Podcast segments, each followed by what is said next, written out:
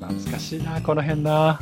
まあね、あの、前回と同様にまた年表を見ながら喋ってるんですけど、どれをとってもね、い、ろんなことが喋れちゃうんでね。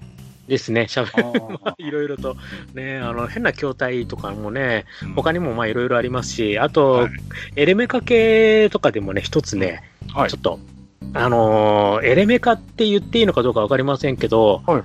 あのー一つ魅力的な筐体がこの時時に出てまして、はいあの、ナムコのスイートランド。はいはいはいはい、はい。 86年なんですよあ、そうでしたか。はい、そうなんですよ。はいはいはいあの、スイートランドが、あの、最初のやつが、こう、86年に出まして、はいはいはい。それまでの、こう、エレメカとは、またちょっと違うね、うん。こう、昔のやつって本当にただのクレーンで、ね、こう、なんか、取るみたいなのが多かったんですけど、このスイートランドっていうのは、お菓子をうん、こう、すくって、落として、それがなんかグイーンってこうなんか筐体が動いてて押し出されて出てくるみたいなあの、流れスがライドしてるんですね。スライドのね、ところがあって。で、この筐体が本当にもうずーっと今でも、ね、こう、まありあ、ますね。はい、改良はされてって言うんですけど、まあ、なんかオオプションのアダプターとかが増えたりとか曲が増えたりとかするぐらいで、基本設計はこの初代のスイートランドでもう出来上がってたので、ね、ドーム型のね。ドーム型のあれがまたね。そうそうそうそうで、これも4人同時にできるってでいきうます意味では。。うんうんそううんそうそうです最初は本当にラムネとかが多かったんですけど、なんかこう、時代とともにね、それがキーホルダーとかに変わったり、ちょっとしたおもちゃになってたりとか、うんこういろんなのが入るようになって、あとなんかこう、後に方になると、こう、タワーみたいにこう、お菓子積み上がってはいはいて、はいそれが崩れるといっぱい出てくるよみたいなのがあったりとかうん、うんうんいろんなこう、仕掛けとかもうん、このスイートランドの中で、こはいはう、いどんどんどんどんこう発展していくっていう意味でも、86年のこれもちょっと外せないかなって、ちょっと個人的に。なるほどねあはいそ。こはちょっとあれでしたね僕の認識からはちょっと抜けてましたねああ、そうですか。スイートランドねはい。うんうんマスターの方から、ちょっと変わったアーケードならではの筐体の話をもしあればなっていうところで、もはういはい私、ピーンと来まして、あ、これだなとはいはいは思って たんで、いなるほどねそう、ちょうどね、年代も86年なんで、ちょっと触れときたいなと思はって。そうですねはいありがとうございます曲がね、意外と実は、スイートランド、はいは曲い可愛くないんで すよ。一番最初のって、すごいね、ジャズみたいなの。すごい、なんか大人っぽいね、 うん曲なんですよ。はいはいはいだからなんかこう、あれ、もうちょっと可愛い系なのかなっていう印象だったんですけど、うんこう CD とかで、あの、エレメカ大百科っていうこう CD とかも、久々に引っ張り出して聞いたら、まあれ、たこはんない曲はだっいたっけとかって。また渋い CD を聞いてますねあ私ね、これ大好きなんです、この CD。いや今考えたらねだって何年前ですかこれその時のねシステムがいまだに生き残っててねまあ、改良とかはされてるにしてもねまだ動いてるっていうのがすごいよねうん、すごいですよね。だって86年ですもんね。うんふっと思って。そうそうそうそうだからもうさん30何年前ですからねうん。うん今の子供も30年前の同じのでキャーキャー言ってるそっていうう、ね。そうそうそうそうそうねなんかチロルチョコとか入っててねねですよねっていう、うんそうそう。うん、そういった意味ではちょっと、うんそういうのもね。まあやっぱはいゲームセンターの魅力はね、やっぱりこういうエレメカ系、こういうクレーンゲームとかね、はいちょっとした仕掛け物とかもやっぱ外せないですから。いや僕らもあれですよあの行ってたゲーセンにやっぱりスイートランドあったんでうん、うんうん。こうなんか普通のビデオゲームやるのにちょっと飽きるっていうか疲れるとちょっとスイートランドやって1個2個お菓子をなんかゲットしてうん。食べたりとかね、うんやりますよね。やりますやります、これがね、本当ね、あの、よくデパートの屋上とかにあったりとか、うんうんうんね、ちょっとゲームセンターの端っこの方にあったりとか、はいはいはいこういうのもいろいろあったなーなんていうところですよね。いやーやっぱりいい時代だなここ本当に 86年87年まあ今86年の話ですけどはい。いやーこれねまずいな他にもねなんか喋りたいのいっぱい出てくるよねここ86年とかさいやー、暑いですよ。だって、この、だって、特殊筐体で、いやー、ダライアス触れてないし、うん、まあそれは87年かな。うん、まあ、6から7ぐらいですもんね、ダライアスはね。はいはいはいはいねそうですね。僕はそうそう触れてないし、あと、いや、マスターだったら、源平の話とかは、あ、源平ね。源平はね、あれもこう。あれ、でも、でも、なんか、ナムコな人にしてみれば、やっぱ源平は外せないのかなっていう。まあそうですね。あの、まあその前にリターンオブイースターっていうまたちょっと、ね、あとんーがったゲームがあるんですけそどっ、か、そっちがありましたね。うん。あの、ね、要はその、ドルアガの塔で、塔の一番上まで登って貝を助けましたっていうのが前作のドルアガの塔で、はい。じゃあ、その塔を貝と二人で降りてきましょうっていうのがリターンオブイースターなんですよね。これもまたすごい発想ですよね。いや、すごいんですよ帰っ。てくるで、しかも、えーメインで操作するキャラクターはギルじゃなくてカイっていうね。んだって。ねえ。前作の主人公オプション扱いですかっていう話ですよね。 本当にコールギルっていうね、魔法まであるくらいだから。いや、これもね、難しいゲームでね。う。うんんで、こう、本当に RPG になってて、こう敵を倒すと、まあ、経験値がたまるんだけど、その経験値に応じたレベルアップが適用されるのは、そのパスワードを控えて次のプレイの時っていうね。 そうそう。あのパスワードで最初からなんか強くするみたいななんかありませんでしたっけ裏技みたいな。まあまあまあ、それはもちろん可能ですけど、あのー絶対ワンコインでクリアできないゲームっていうのがまたすごいじゃないですか。北のビスタの場合。うんそうですよね。ワンコイン無理ですもんね。そうそうそう。最短でも2コインか3コインぐらいが必要なはずで、う。ん。そうしないと要はね、レベルが上がらないから、うん強くなんないですもんね。そうそうそう、勝てないっていうね。勝てそうそうそう。これも変なゲームでしたけどね。で、まあ、だから源平ですけど、ごめんなさい、うん源平ですけど、これはね、最初ね、気持ち悪くてしょうがなかったんですよ。 おうなんかその、まあ、なんていうんですか、その、扱ってるモチーフ自体が、その、ね、滅ぼされたその兵士の、まあ、亡霊が主人公っていうところもあって、うん。でね、なんか骸骨が出てきたりとか、うん。なんともこう、奇妙というか、ね、そういう、ちょっとお化け的なものがいっぱい出てくるっていう感じのゲームだったんで、でね、難しいんですよ、これ。うん難しいです。 難しいんですよ。いつもね、京都ぐらいまでしか行かなかったな。はいはいはいはい。うん。ね、上手い人はね、クリアまでサクッとやってみせるんだけど、なんかね、ジャンプとかもね、なんか独特でね、うんうん。なんかすげえ難しいなっていうね。でね、ちょうどこの頃って僕がね、あの、ちょっとゲーセンから足が遠のいた時期で、ああ、そう。かうん。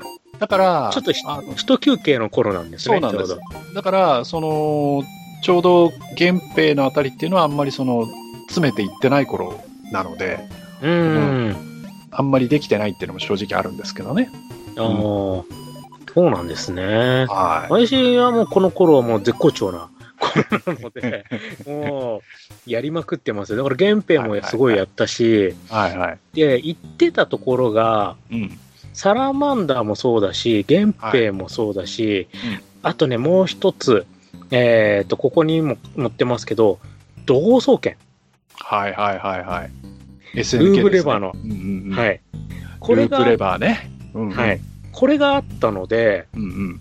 だから、うーん、これもね、結構やって、はいはい。またね、どれもこれも喋るんですわ。うんこれがまた。だから、この頃のゲームってやっぱ、喋ってますね、すごい。うんそうですね。この頃からだいぶ喋るようになってますよね。ですよね。まあ源平だってだいぶ喋るしね。そう、まあ、いきなりお金入れて、ありがたやって、あれから始まりますからね。でね、おこう穴に落っことされて愚か者って言われてね。そうそうそう。 そう、だから、そう、うん、そうだよな、サラマンダももう喋り言ってるし、うんねえ、まあ、あのー、どこ総研ももちろん、もう、んお金出た瞬間にね、もう、ね、いきなりラスボスが喋ってるの始まりますからね。うんうんうんうん、だから、そうですよね、喋るゲームっていうのもすごく多くて、うんうんまあ、そのやっぱチップとかの関係もあって、どんどんね、こう、いっぱい鳴らすのが、こう、なんていうのかな、こう、流行りっていうか、なんかそんな流れもあったんですかね、やっぱね。そうですね。あの結構やっぱりコナミが結構他のメーカーに先駆けてなんかいろいろしゃまあサラマンダランガもそうですけど、やたら喋らせてたっていうイメージがちょっとあってね。ううんん。で、他のところも負けじとそれになんかつ続いていったみたいな感じはちょっと受けますけどね。うん。まあ、本当ね、この、ゲーセンのこの時期は本当面白いゲームがもういっぱいありあるので、本当にね。うんんで、その、さっきね、言ったその、土豪総研とかもそうですし、うんそういう操作系もね、いろいろそとうそうそうそう変わったのがうんうん出てきて、そうなんですよ。この頃からね、だんだんちょっとその、いわゆる普通のレバーとボタンっていうのじゃなくて、なんかちょっと変わった操作系のゲームっていうのが出始めるんですよね。はい。で、まあ、もうループレバーっていうのはね、こう、レバーの部分がただのその、8方向に動くレバーじゃなくて、その、カチカチカチって回るんです よね。そうなんですよ。 うん。だからこれが、その、操作するときにカチカチってやることによって、前に進みながら、こう、方針は横を向くとか、そういうことができるんで、そうそうそうそう。だからこの、まあ、前の年の85年でタンクっていうゲームが SNK から出てるんですけど、はいタはンい。クでルーブレバーの走りみたいなのがちょっと出て、うんうんただそのタンクの時のルーブレバーはちょっと形がまた少し違くて、はいあの、黄色い細長いのじゃなくて、もうちょっと大きかったかな。で、なんかちょっとダイヤルっぽい感じの、あの、ルーブレバーだったんですけど、うんそれが怒りと、うんあの、道後総研とかがやっぱ出てくる、こっちはもう完全に黄色い、うんね、うんこうカチカチカチっていう、うんうんまあ皆さんよくご存知のルーブレバーになってるので、はいはいはい。まあ、その前にもね、似たような発想のやつはいろいろあったんですけど、うん。まあ、ちょっと年代変わっちゃいますけど、あの、対等のフロントラインとかは、はいはいはい。また違う、うんレバーじゃなくて、ボタンにダイヤルついてるタイプでしたよね、あ、そフうロでしンたトっラけインの。そうなんですよ。うんうんうん。だから、やってることは同じなんですけど、うんその、レバーで前とか8方向動かしながら、うん こう、打つボタンのところがカチカチってダイヤルがついてるので、うんこう狙い方向が変えられるみたいなのはフロントラインとかでもやってたんですけど、はいどはいっちを回すか、ボタンがルーブになってるか、レバーの方がルーブになってるかっていう違いがね、だからその辺がすごいメーカーによってこううんこだわりというか、うんそういうのがあったんだなっていう、ねそう時代ですよ。ね。うんで、そういう、なんていうかな、ちょっと変わった操作系っていうと、まあ、あの、前回ちょっと話した、うんと、リベルラブルとか、うんはいああいうのもまあ変わってるっちゃ変わってるんだけどね、レバー2本っていうね、でちょっすよと変わねっ。クたレイジ操ーク作ライバー系もでそうですは、よね。うん、なんですけど、まあ、ちょっとね、あの時代がこの後になっちゃうんですけど、ロストワールドなんていうのはね、また変わあーった操作系だったじゃないですか。はい、あのーさっきのフロントラインの、その、ボダイヤルボタンのさらに進化系ですよね。そうそうそう そう。磁気はレバーで動かすんだけど、あの、はぐるぐる回るボタンがついていて、で、そのボタンをぐるぐる回すことで、あの、オプションみたいなのが、こう、確か自分の周りをぐるぐる回るんでしたっけそうです、そうです。はい、あのー方向を変えられるので、うんうんうん。うん、だからあれもね、ちょっと変わったゲームでしたよそうね。そうそううんなんかね、この辺やっぱりそういうちょっと、こう、頭のおかしなゲームがね、いくつか出てくるんですよ。あと、アサルトなんていうのは、レバー2本で、あの、レバーの上にボタンがついてるってはいい、うタついイてプまのねすね。うん。やつでしたし、もっとひどいのになると、あれ、SDI でしたっけセガの。はい、あのートラックボールとボタンそでですよ。と、レバーのつい、 あの、ボタンのついたレバーとトラックボそーうルっでていす、そううねで。す。はい。あれはもう本当になんかこう気の狂った 操作系というか、いや、でも、ゲームやるとあれがしっくりくるんですよね。そうそうそうそうそう。だから、あれは確か磁気の動きはレバーで、レバーです。で、ボタンは、あの、ショットのボタンはその上についてて、で、はい。トラックボールで照準を動かすんでしたっけそうです。照準です。ですよね。はい。時期はこう敵の攻撃を避けたりするのに動きながら、ただ照準は画面上どこでもこう行くっていう感じで、そうです、そうです。はい。ね、で、撃ち落とせるんで、そうそうそうそう。ボタン、ショットは撃てるから。 そうそうそう。あれもね、なんかこう、なんか頭の中がぐちゃぐちゃになるんですよね、やってて。ああーみたいな感じでね。うんそう両方うん見なきゃいけないから、そうそうそうそう。慣れるまでがちょっうとんね、なん、なんとも不思議な感覚のゲームですけど。だから、あの、もっと古い時代のね、あのミサイルコマンドっていうトラックボールのゲームがありましたけど、うんあれのありましたまあ、なんていうかアレンジ版というか、そうですよね。うんうん。そういう感じのゲームでしたよね。ううん。ミサイルコマンドはまだね、こう、時期は動かないから、まだいいんですけそどうそうそう、時期っていうのがないからね。うん そうそうそうね、下からこうね、ただターゲットを動かすだけだからいいんですけど、うううん SDI は本当に 動かしながらだから、あれは本当にね、なんかこう、でね、いや、ちょっと SDI の話になっちゃって、時代が飛んじゃうんですけど、あれね、は曲がいいんですよ、また。めっちゃかっこいいんですよ、曲が、うん本当に。なんかこう、ゲーム自体はすげえむず、その操作系がとにかく難しくって、ついていけなかったんだけど、はい、いや、曲はかっこいいなぁと思ってね、あれ、あのーアフターバーナーの CD 買いました、買いました、買いました、もちろん。はいあれに入ってましたよね。入ってます、入ってます。で すよね。かっこいいんだ。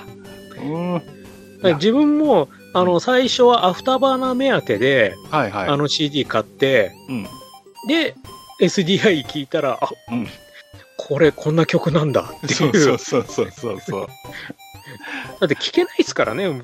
あのゲーム、ゲーセンでこうやっても。そうそうそう聞く前にすぐやられちゃうし、うんもうすぐね、あの、またアメリカがもうドカーンってやられてね、すぐゲームオーバーみたいそうそうそうそうななっちゃ うから、もうシステムダウン流れて、ああ、ああ、みたいな、もうすぐ追い込まれてっていう。そうそうそうそう。あとあれなんですよ。あの、そのセガの CD の話をすると、エイリアンシンドロームが意外と曲がかっこいいっていうね。うん。うん。あの、おどろおどろしい曲ばっかりなんだけど、ボスの曲とかね、すげえかっこよかったりするんですよね、あれ。であれ、低音が響いていいですよね。。でででででで。で ですごいかっこいいんですよ、あれ。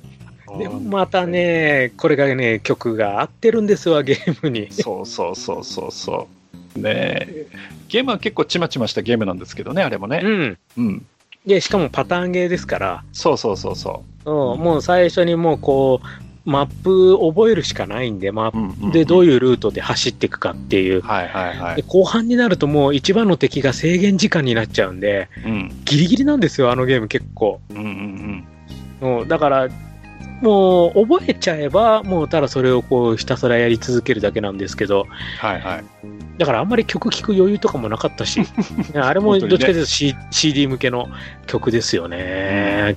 そうね。だから、今ちょうどその、えーくしくもね、87年のゲームの話をずっとしてますけど、SDI とかね。はうい。んこの頃のね、またね、ゲームもね、やっぱり黄金期って言っていいのかな。なんうか、すごいの多いですよね。まあさっきのね、サラマンダのその、ちょっとアレンジ版というか、その、ライフフォースっていう、ちょっとシステム変わったやつも出てますし、はい。あとは何ですか、R タイプも出てれば、まあね、ダライアスももちろん出てるわ。はい。うん。もうす黄金ご期いでのすがいっね。ぱい出てますよね。本当に。はいあとはね、やっぱり、熱血高校ドッジボール部は外せないか な。これ最高に楽しいですよ、このゲームは。ああ、楽しい。知ってますよ。だって私、楽しいつでいすよ。あの、つい最近私クリアしましたから。あ、そうなんですか。 そうそうそう。 あの、任天堂スイッチで、はいはいはい。あの、ファミコン版のが安く売ってたのでそ、っちの方ですね。はいはいはい。で、うんた、だ私もともとアーケード版は私基盤持ちなんで、お、すご基い。盤持ってるんですよ。すごいいいなぁ基盤あるんでね、だからやろうと思えばいつでもやれるんで、このゲームは。いいっすよ、ドッジボール部は。これはね、いいゲームですよ、本当に。いえやえ、ーそう。なんつってもねあのすごいシンプルなルールで要はボールを投げて当てて相手をやっつけるっていうただそれだけなんだけ どそうそう。 意外と結構テクニカルなんですよね。そう、あの、必殺シュートがね、うん、まず、その、各キャラクターごとにいろいろあって、はいはいはいで。必殺シュートの出し方が、うん一応全キャラ共通でダッシュしてから7歩目で投げるとっていうのがあるんですけど7歩目って決まってるんですかそう7歩目なんですよへえ。ただそれだとタイミング合わせづらいからうん皆さん7歩目じゃなくてうんダッシュして7歩以上からのジャンプしての最うんジャンプ最高点であ投げるとっていうそっちのもう一つの投げ方の方で皆さん出しててそうですね。だからね、ううんん、だからダッシュジャンプショットの方、皆さんよく使ってるなーっていう。うんうんうんただ、ただダッシュでもう7歩ぴったりでやると出ますよ。あそうなんだ。うん。へえなんかどうしてもこうジャンプしちゃう癖があって ね。いや、でもも実際そっちの方がやり、慣れ、慣れるまではそっちの方がやりやすいと思うし、ジャンプの最高点で、ね、あそのうそうそうそう。やればいいんで、これはね、結構でもずるい技あるじゃあるじゃないですか。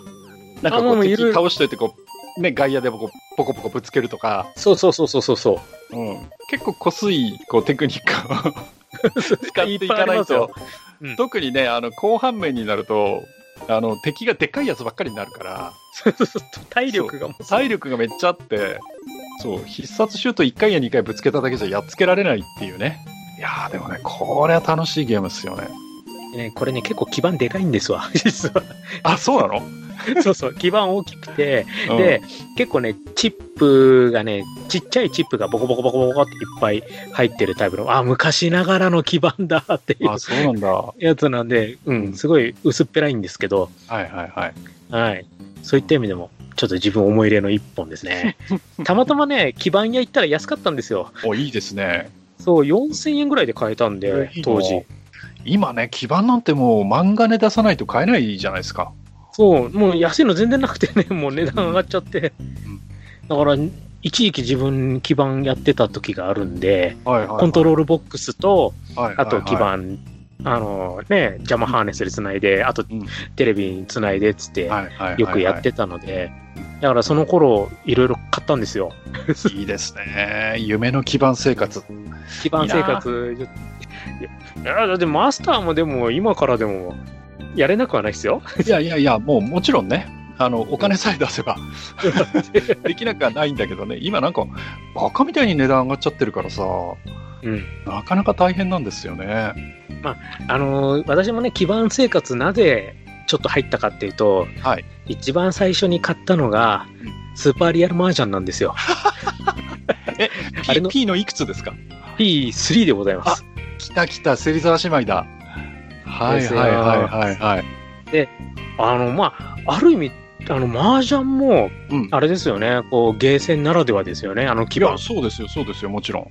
だからね家庭用ってなかなか出ないし、でうんも,、もちろんね。ねうんでもやっぱやりたいなって やっぱ、まあ、すいませんねやっぱ自分もやっぱ男なもんでやっぱやりたいなっていうでもね、あのー結局、スーパーリアルマージャンっていくつまで出たんだっけ ?P7 くらいまで出たんでしたっけ 7, 7ですね。うん。ね、なんですけど、あの、キャラクターをデザインしてる方は確かずっと同じはずなんですけど、だんだん絵柄が変わっちゃってね、うん、で、あの、正直、あの、P2、P3 の頃が一番可愛いんじゃないかなって、うん、自分も自そう分は思っ。てて、うん。うん、ねやっぱ、三木、かすみ、しょうこ、この3人ですよね。そうですよね なっちゃうんですよね。アニメにまでなりましたからね、そうそうそう。 本当に。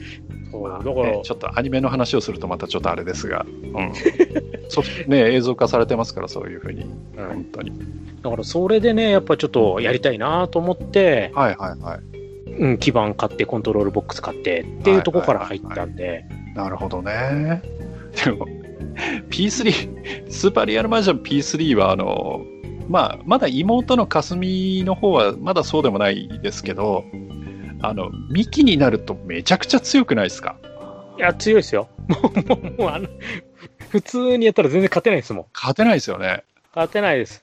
だから、もう、ん。自分はその基盤のやっぱ難易度をこう一番下げてって、うんうんうんもうディップスイッチでこう、うんこうできるだけ下げて下げてってやってようやくですから。で、確かね、スーパーリアルマージャンの P3 あたりは、あれ確かね、あの、稼働時間でどんどんレベルが上がってったはずなんですよね。あ、ありそうですよ。確か。うんだから、どんどん強くなるんですよ。はい。で、ディップスイッチの一番端っこのところに、うんあのー、普段は触らないでくださいっていうディップスイッチのところがあって、はいはいこれなんだろうなって思って、よくよく考えたらリセットなんですよね、そのタイマーの。なるほどね。うんああ、そうか。それをやれば、また、その初期状態っていうか。初期状態にそう、初期のリセットがあると思って、うんうんだからそれやらないともう、稼働時間ね、その通電時間でどんどんどんどんこうそうそうそうそう上がっていくっていう。で、あのー特にそのお姉さんのミキの方が、あの、強いっていうか、こう、なんていうのこう情け容赦ないっていうところがね、うんあって、、うんまあ別にキャラクター選択できるわけじゃないから、妹にまず勝ったのが前提じゃないですか。そうです、ねそうです。妹に勝って、えーなのでまあ何万点か持ち点ができてるわけですよ。はい。で、あれ、ね、ゲーム開始の時は1000点しかないんだけど、はい何万点か稼いで、こう、お姉さんに行くじゃないですか。で、例えいやばーお姉さん相手に、うまあ、1回、2回、例えば、勝つとするじゃないですか。先に上がるとするじゃないですか。で、その何万点っていう持ち点が、その次あたりから、こう、ちょっとずつ減らされていくんですよね。はい。 で、ちょっとずつ、こう、真綿で首を絞められるかのごとく、なんか、最初ね、安い手をポンって上がってくるんですよ、お姉さんが。だっで、てそれがだんだんつ、う続き始めて、あれ、なんかおかしいぞってなって、だんだんうん自分の手持ちの点数も、こう、ちょっと物足りないっていうか、ちょっと不安になってきたなっていう時に、役満でドーンって とどめ刺されるっていそううですね、はい。そういうことを平気でやってくるから。あれがまたコンティニューしたくなるようなっていうね。そうそうそうそう。またね、映画可愛らしいんだ、あの二人。はい。本当に。もうね、スケベなおじさんはレンコインしちゃうわけですよ。そう、なかなかね、また微妙にたまに上がれる時があるから困っちゃうんですよね。うそうそう。 自分ね、ゲーセンでね、どこまで脱がしたかな、お姉さんのね、ストッキング脱がせるとこまで行ったのは間違いないんだよな。おうはいはい。だから、あと、あと1枚か、あと2枚くらいまでは行ったんだけど、ストッキングだと多分あと2枚ぐらいで2すね。枚ぐらいいですよね。ですそね。こぐい。らいまで行ったんだけど、もうそこからはもう鬼モードですよ。あーもおう姉さんはガード硬いですから。そうそう 最後にはもう服全部着てるみたいなね。そうそううん。あれもディップスイッチ見ると実は、そのまた着るか着ないかっていう設定もできるんですけどね。あ、そうなんだ。えー、そそうかそううだからお店によってはそこを着るも設定にしてるともうこれダメだ無理無理無理っていそうそうそうそう。どんどん戻ってっちゃうっていうそうそうそう そう。ね、そういう戻った上にルーこっプになってるちの手持ちの点数はなくなるわ、役満上がられるわ、みたいな。